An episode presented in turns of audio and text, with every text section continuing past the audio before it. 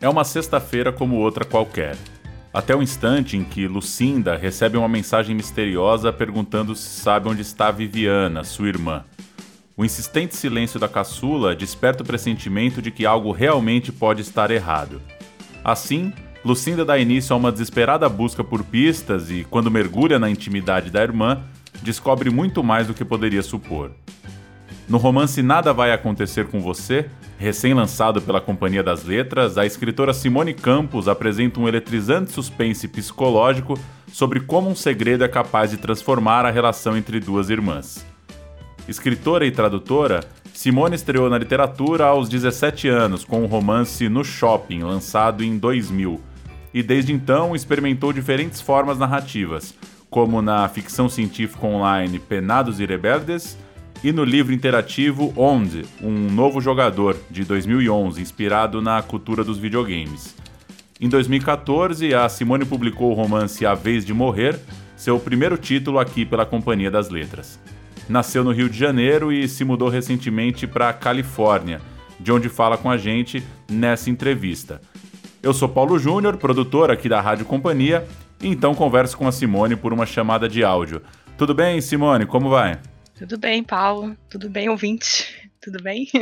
Simone, é seu primeiro romance de suspense e começo te perguntando se já era uma vontade escrever uma obra do gênero, como foi o processo até chegar nessa obra. Conta um pouquinho como que você entrou no suspense, se é de agora, se vem de antes, como que deu no Nada Vai Acontecer com Você? Bom, é, eu já andei, andei por diversos gêneros na, na literatura, esse é o meu sexto livro. Como você tinha falado, eu gosto de experimentar. Então, no shopping e no livro seguinte, A Feia Noite, eu usava uma linguagem muito experimental. Eu montava fluxos de consciência com muita, na verdade, com muito pouca pontuação, e, ou então uma pontuação um pouco tradicional. Experimentava também com a com o comprimento das, das frases e do, dos períodos. Então, depois de um tempo, eu comecei a perceber que isso afastava muitos leitores, porque é um esforço você ficar lendo uma coisa que parece que não está tanto assim, está muito distante da sua linguagem natural, do dia a dia. Embora nos diálogos eu sempre tenha usado muito oralidade. Então eu percebi, a partir do meu terceiro livro, A Mostragem Complexa, que o leitor talvez quisesse mais não sei, talvez fosse mais legal também experimentar ou usar para o lado do gênero. Eu comecei a experimentar com gêneros literários e não mais tanto na linguagem. Você coloca ali aquela historinha na, né, aparentemente apenas uma história na superfície, mas se o leitor souber cavar, quiser cavar um pouco mais, ele vai encontrar muitas coisas por baixo, sabe? Referentes literárias, a, eh, a mil coisas diferentes desde então, acho que eu encontrei esse estilo, que é um estilo ainda experimental, mas em outro nível, né. Então, eu já fiz até um livro-jogo, como você mencionou, o ONU, de um novo jogador, que é um livro, tipo, em que você escolhe a sua aventura, então mas ele é para adultos, de forma que, né, o conteúdo, assim, é um pouco mais pesado que o livro-jogo dos anos 80 que a gente conhece para crianças e adolescentes zoa muito com essa cultura de internet videogames e tá online, tá em novojogador.com.br, quem quiser ouvir. Ouvir não, é, jogar. Eu sou muito experimental no, no formato, como eu falei. Eu já eu fiz um romance normal em 2014, que foi o A Vez de Morrer, e acabou que foi assim, bom, não fiz um policial ainda, vou fazer um policial. E aí comecei a escrever, juntar ali. Isso foi por volta de 2014, 2015, eu estava começando também doutorado. Eu comecei a juntar uns trechos assim, essa ideia das duas irmãs, que uma era padrão e a outra não era, e como os padrões de beleza influenciaram, né, na influenciaram o comportamento das duas enquanto cresciam, né, o, o mundo psíquico até e como influenciam as mulheres em geral, tanto as padrão como as não padrão. E claro, já nasceu um policial não tradicional. Depois de um tempo, eu percebi que não era um policial que eu estava escrevendo, era um suspense psicológico. Mas é aquela coisa que, enquanto você está começando, não parece óbvio. Depois de um tempo, você. Ah, tem o um insight. E tem uma coisa interessante, que inclusive a, a, no lançamento do seu livro, que está lá no YouTube também da companhia, A Janaína Tokitaka, que conduziu ali uma conversa com você, ela disse: é um livro policial muito atual, um policial que não tinha. Eu queria te ouvir um pouco sobre isso. Por que, que você acha que causou essa impressão? Um livro policial que a gente não tinha? Onde que você acha que, que bateu essa impressão para ela? Olha, na base do policial tradicional tá aquela coisa da mulher ou fatal, que pode até ser muito inteligente, mas ela usa sua inteligência para, entre aspas, o mal, ou aquela mulher vítima, desprotegida, que o macho vai lá salvar. Legal, eu gosto muito de Dashiell Hammett, por exemplo, mas não sei, hoje em dia a gente está pedindo outra coisa, especialmente depois do Me Too. Não só o policial, mas o conto de fada tem essa estrutura de que o ogro, o vilão, sequestra a menina, mas o príncipe vai salvar, não sei o quê. E tem, claro, o tropo da Bela e da Fera. O cara que sequestra a menina e depois ela vê que ele não é tão ruim assim, o vilão é meio charmoso, meio sedutor. São coisas assim que estão muito arraigadas na mentalidade e entrelaçadas com a cultura mesmo, né? A cultura que a gente sabe que é patriarcal. Então, assim, se você for bater contra isso, você tem que levar em conta esses mitos todos e desconstruir eles como você puder. Para mim, a forma mais eficaz de fazer isso foi colocar protagonistas mulheres e salvadoras mulheres no livro. E eu acho que talvez por isso tenha parecido tão inédito. Mas eu posso falar das minhas influências também, que não foram poucas. pode seguir, pode falar. Você diz no sentido de ter as influências de um, de um policial mais tradicional também, eventualmente? É, policiais tradicionais e não tradicionais. Duas que eu mencionei na live de lançamento da companhia foram A Turma do Gordo ou do Bolachão. É uma série de policiais infanto-juvenil do João Carlos Marinho. E nos anos 80 era considerado, ainda é, literatura infanto-juvenil, mas é extremamente pesado. e eu acho muito bom, é muito bem escrito. É tipo Rubem Fonseca para crianças. Então, é, e é muito brasileiro, porque é um menininho de 10 anos, com os amigos dele de 10 anos, mas ele é rico. E, e os é, amigos gravitam em volta dele. Ele tem uma namorada, também de 10 anos, a Berenice, que num dos livros ela escreve um livro, então o meu também tem essa coisa do livro dentro do livro. Fora o fato de eu ter escrito meu primeiro livro com 17 anos. Não sei se isso contou como influência também, nesse próprio fato extra-livro, né. E a outra influência que eu falei também na live foi O Estranho Caso do Cachorro Morto, do Mark Haddon. Também um livro infanto-juvenil que tem um menino autista de grau moderado a severo, a, procurando né, desvendar o estranho caso de um cachorro que sumiu ou morreu. Você não sabe muito bem no começo. Não, ele, ele morreu. Ele, ele tá, tipo, com uma coisa espetada nele. E, mas tem muito mais coisa por trás, assim, tem questões familiares, e aí você vai descobrindo conforme você lê o livro. E a mente dele é extremamente analítica e ao mesmo tempo muito suscetível a estímulos externos. Tem um personagem neuroatípico no meu livro, uma personagem que é, tem diagnóstico de autismo também. E assim, não sei se vai ser, vai ser muito surpreendente, mas é, eu também tenho diagnóstico de autismo. Aqui eu cheguei por conta da minha pesquisa para esse livro, entre outras coisas. Então, é, às vezes você está cavando tão fundo na literatura que você descobre coisas sobre você mesmo. E você não precisa nem ser autora. Pois é. E fala um pouquinho mais então da, da complexidade desses personagens, dessas personagens. É, mesmo quem aparece às vezes em passagens mais pontuais da obra, tem muitas camadas, né? É, mais do que pode parecer ali quando o leitor tá, tá só conhecendo os personagens num primeiro momento. E aí você falou dessa de questões de gênero, de sexualidade, a neurotipicidade também, né, retratada.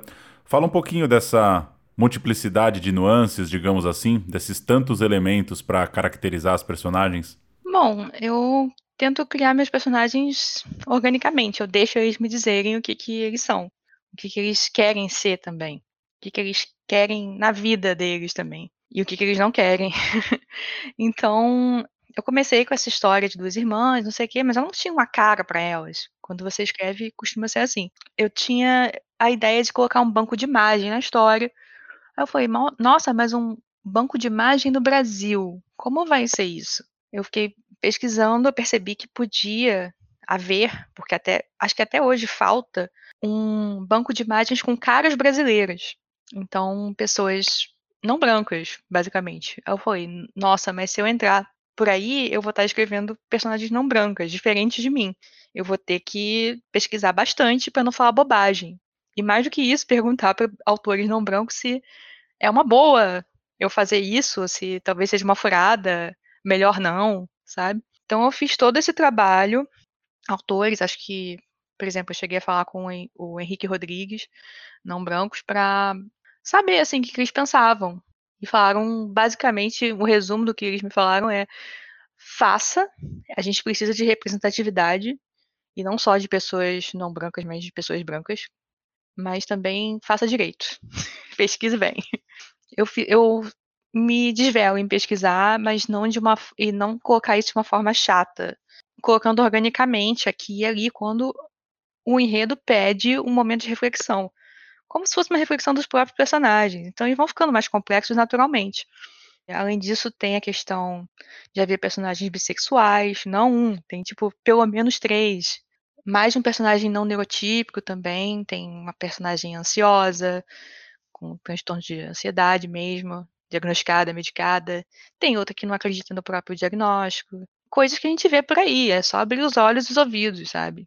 E absorver, ouvir de verdade. Que parece ser muito difícil para algumas pessoas, infelizmente. Sim. E eu queria saber se sempre foi sua ideia ter duas irmãs como protagonistas, né? A Lucinda e a Viviana são criadas juntas, dividem a mesma casa, dividem alguns gostos ali, claro, como duas irmãs, na vida adulta, seguem rumos bem diferentes, por mais que continuem né, presentes uma na vida da outra.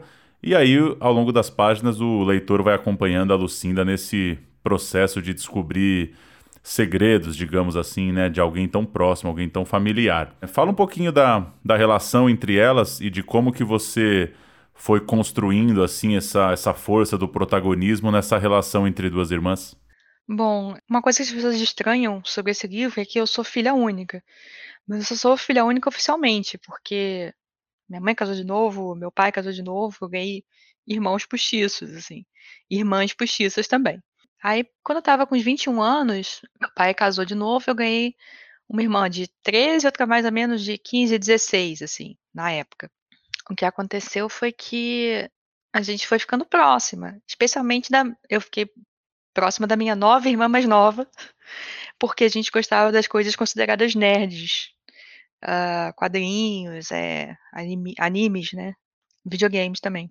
Sendo que é muito complicado você se declarar mulher que gosta de videogame. Na minha época, então, era extremamente complicado. Na geração dessa minha irmã Marjorie, é, já não é tanto, embora seja de outras formas. embora não tenha crescido com minha irmã, eu vejo como é que é. Você fica nessa rivalidade, mas também nessa parceria. E depois de um tempo, vocês seguem a vida adulta, vai cada uma para um lado. É o mais comum. Elas moram separadas nessa época de já adultas, mais de 30 anos já. Lucinda, quando a Viviana desaparece, ela percebe que ela não conhece mais a irmã dela. Ela deixou de conhecer, ela tem certas intimidades que ela escondia da família e para tentar encontrar essa irmã desaparecida, a Lucinda vai, investiga, futuca consegue descobrir. É uma redescoberta de quem que é a irmã dela. E, e por reflexo, né, ela também revê certas coisas das vidas compartilhadas dela na adolescência. E acho que esse processo tem tocado muitas pessoas, sabe? Porque acontece muito na vida adulta, de uma forma ou de outra. E as diferentes formas de violências, né, tanto física quanto psicológica, contra as mulheres, têm um papel muito forte na obra desde recebimento de fotos íntimas que não são solicitadas, apoio entre homens, é, casos bem cruéis, né? É, a despeito da gravidade do que, do que tenham cometido, ainda assim tem essa, essa relação entre os homens ali. E essas personagens fazem leituras bem interessantes sobre imposições sociais, sobre expectativas que a sociedade tem em relação às mulheres. É, conta um pouquinho disso pra gente, como foi costurar essas questões sociais tão complexas e colocá-las nessa, nessa trama aí puxada por essas duas mulheres? Bom, é... eu acho que muitas vezes você fala assim, ah, não, é só um tipo de mulher que tem esse problema. Não, são todos os tipos. Por isso que eu botei também vários tipos de mulher. Ou então, assim, não, é só um tipo de homem que exerce esse tipo de violência. Não, não é só um tipo de homem. Todos são suspeitos. É, é o ex-patrão, é, o, é um parente, sem dar muito spoiler, mas assim, ex-namorado, é todo mundo, ex-cliente, suspeito. Tudo suspeito. Um deles, de fato, é o culpado pelo que acontece com a Viviana. Uma coisa que eu não queria fazer com esse livro era assim, expor o sofrimento delas como uma espécie de pornografia, sabe? Pesar muito a mão em, nos detalhes, assim, grotescos e coisas assim. Mas, ao mesmo tempo, eu acho desonesto você pegar esse tópico e não desenvolver propriamente. Se o cara que tem, sabe, intuito de cometer violência com uma mulher está sozinho com ela, é isso que ele vai fazer. Entendeu? É, ele vai fazer isso com a maior liberdade possível, porque ele não tem testemunhas. E ele tá certo a sua impunidade. E aí, muitas vezes, a única testemunha é a mulher que sofre isso. E as pessoas não acreditam nela, como a gente sabe. Então, colocando várias mulheres sofrendo isso, quando estavam, entre aspas, sozinhas com esses homens, e como elas lidam com, da forma possível com isso, com esses assédios e morais e sexuais, é, eu achei muito forte você colocar isso, como é feito, como acontece com diversos tipos de mulheres por parte de diversos tipos de homem. Não é uma coisa muito generalizada, muito infelizmente disseminada. Enfim, o que mais que eu posso falar nessa pergunta? A costura disso foi puxada pela própria trama. É uma espécie de prenúncio à foto íntima, não solicitada, vamos colocar assim, que a Lucinda recebe no celular dela, é um prenúncio do que vem pela frente. É a primeira invasão à intimidade de uma mulher que a gente vê, e ela fica chocada, porque ela tá no meio do dia dela, ela tá ali, sabe, terminando a aula de ginástica, indo pro trabalho, e acontece isso, sabe? Isso para o dia dela, mas não pode parar, porque ela tem mais o que fazer. E, no entanto, é uma violência. Só que no caso da Viviana, o que vai acontecer vai ser mais grave. Sim. Essa frase, nada vai acontecer com você, pode ser associado à esperança que a Lucinda sentia na busca pela irmã, mas em dado momento ganha um sentido que pode ser até assustador quando proferida por um dos personagens masculinos. É, você poderia falar um pouco sobre, sobre esse título, sobre essa frase, sobre eventualmente alguns sentidos que ela podem ter? Pois é, é, ela tem vários sentidos mesmo, porque realmente o desejo da Lucinda pode ser interpretado como uma oração, um amuleto também, né? Eu já vi pessoas dizendo que estão usando o livro como amuleto, andando com ele na bolsa, mesmo sem ler. Eu fiz um post que, por algum motivo, atraiu muitas pessoas religiosas. Um post sobre o livro, é, numa rede social ele ficou cheio de amém, sim, não vai acontecer nada. que, que acho que as pessoas entenderam aquilo como uma espécie de meme de oração, algo assim, porque tem a, o rosto de uma mulher. Um mantra, né, de certa forma. Sim, é um rosto de mulher, assim, de lado, talvez associem algum santo, alguma santa, no caso. E é muito engraçado, porque Viviana é tudo menos santa. e eu acho que também eu tive essa ideia a partir da frase que né, um, o vilão, do, um dos vilões do livro, fala para Viviana: Nada vai acontecer com você, pode ficar tranquila. E o outro vilão fala uma coisa parecida também. É tipo, quando a pessoa fala assim: Não vou, não vou morder, fica tranquila, aí que você fica tensa, porque é uma ameaça velada e uma tentativa de fazer gaslighting, né? Fake news sobre a realidade que você está percebendo. Você vai lá e, e tenta fazer a pessoa perceber que ela não pode demonstrar medo para o cara se sentir bem com a coisa que ele está fazendo que é ruim. é isso, assim. E ainda tem outro sentido, que é impunidade que homens acabam encontrando quando cometem pequenos e grandes assédios. Eles contam com essa impunidade para cometer o que eles cometem, sabe? Assédios, crimes mais graves também. Ele pode fazer o que quiser, ele pode ser racista, como acontece no livro, ele pode abusar da mulher, nada vai acontecer com você. Ele não, nunca será cancelado. E ainda assim vai ficar reclamando da cultura de cancelamento, porque dá um medinho, né? Sim. E para a gente fechar, Simone, o, o livro estava previsto para ser lançado no início de 2020, acabou adiado, essa data acabou sendo esticada um pouco por conta da pandemia. E fala um pouquinho como está sendo lançar esse livro nesse contexto tão atípico e tão complexo. Claro que faz muita falta não ter um lançamento presencial, né? É o que a gente tem para o momento, essas conversas à distância. Mas fala um pouquinho como que você está sentindo e como que foi, como que está sendo ver o livro chegar às pessoas nesses dias, nessas semanas aqui, nesses meses que são tão diferentes, tão atípicos em relação à, à vida cotidiana que a gente vinha levando. Pois é, para mim é como se a pandemia tivesse durado mais tempo para outras pessoas, porque eu estava há um ano e pouco morando nos Estados Unidos com meu marido e fazendo uma tese de doutorado que eu apresentei em julho de 2019 é, na UERJ, no Rio de Janeiro. Então, 2018, desde eu votei aí na eleição para presidente, no Haddad, e no mesmo dia eu peguei minhas malas, minhas oito malas e vim para os Estados Unidos. E aí a gente ficou morando esse tempo aqui e eu tava com muita saudade dos meus amigos. Eu queria essa festa, sabe? E eu estava contando com essa festa, eu tinha entregar, entregue minha tese, estava super feliz, eu ia poder socializar de novo com os brasileiros, meus amigos que eu gosto. E aqui minha vida social estava muito parada. Eu morava no subúrbio lá no, no Vale do Silício, agora eu me mudei para Oakland. Então eu estava tipo muito animada para fazer um lançamento presencial, vários, se possível.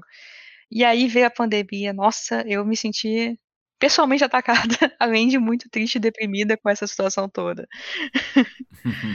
muito, muito chateada. E aí, quando eu estava contando que pelo menos um ano depois, que foi o adiamento que eu recebi, né, eu pudesse fazer um lançamento presencial. E sabe o que, que é mais louco? Eu ganhei a vacina aqui em 8 de abril. O lançamento sendo em maio, eu poderia ir para aí, se vocês também tivessem recebido as vacinas. Mas, como a gente sabe, está tendo a CPI, sumiu né, a possibilidade de a gente ter vacina no Brasil disponível para todo mundo num momento assim equiparado com o daqui. E isso me deu mais raiva ainda.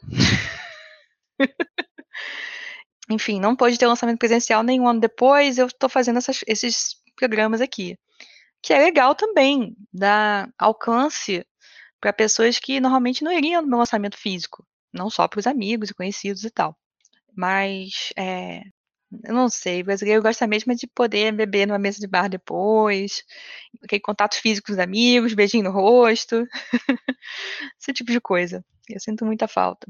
E uma coisa que as pessoas perguntaram se eu tinha medo também é se o livro ia ficar desatualizado. Infelizmente, ele ficou mais atual do que nunca, porque muitas mulheres ficaram confinadas com algozes, que é uma coisa que acontece em dado momento no livro. Ou não algozes, mas assim, aquele inimigo íntimo, sabe? Uma pessoa que você não sabe quando que pode, sabe, ter um ataque de raiva, um rompante, e você vai sofrer as consequências. Então, isso é uma situação que infelizmente tornou o, o livro mais atual. Mulheres perdendo emprego, ficando mais dependentes financeiramente de homens ou até outras mulheres com esse perfil. Todo mundo mais estressado, mais deprimido, mais explosivo. Teve muito divórcio nessa época também. E muito aumento na violência doméstica, como a gente sabe. Então, assim, é, eu acho que as coisas que eu tentei fazer com o livro talvez possam ser até mais úteis agora para algumas pessoas. De qualquer forma, ainda tem a dimensão de ser um thriller, uma coisa que você pode ler por entretenimento também.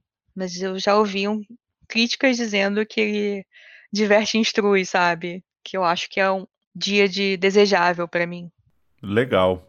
Falamos com a Simone Campos, autora de Nada Vai Acontecer com Você, lançamento aí fresquinho do grupo Companhia das Letras. Simone, boa jornada aí com as andanças do livro e espero que em breve esses brindes, esses abraços, essa catarse do lançamento possa de alguma forma ser retomada, é, ainda que já com o livro nas mãos das pessoas, que em algum momento você consiga brindar também e celebrar aí o trabalho. Valeu pelo papo e Boa jornada aí com o lançamento do livro. Bom, muito obrigada, Paulo, pela conversa. Foi muito bom. Um beijo. Espero que os ouvintes tenham gostado e, se gostaram, talvez considerem comprar meu livro.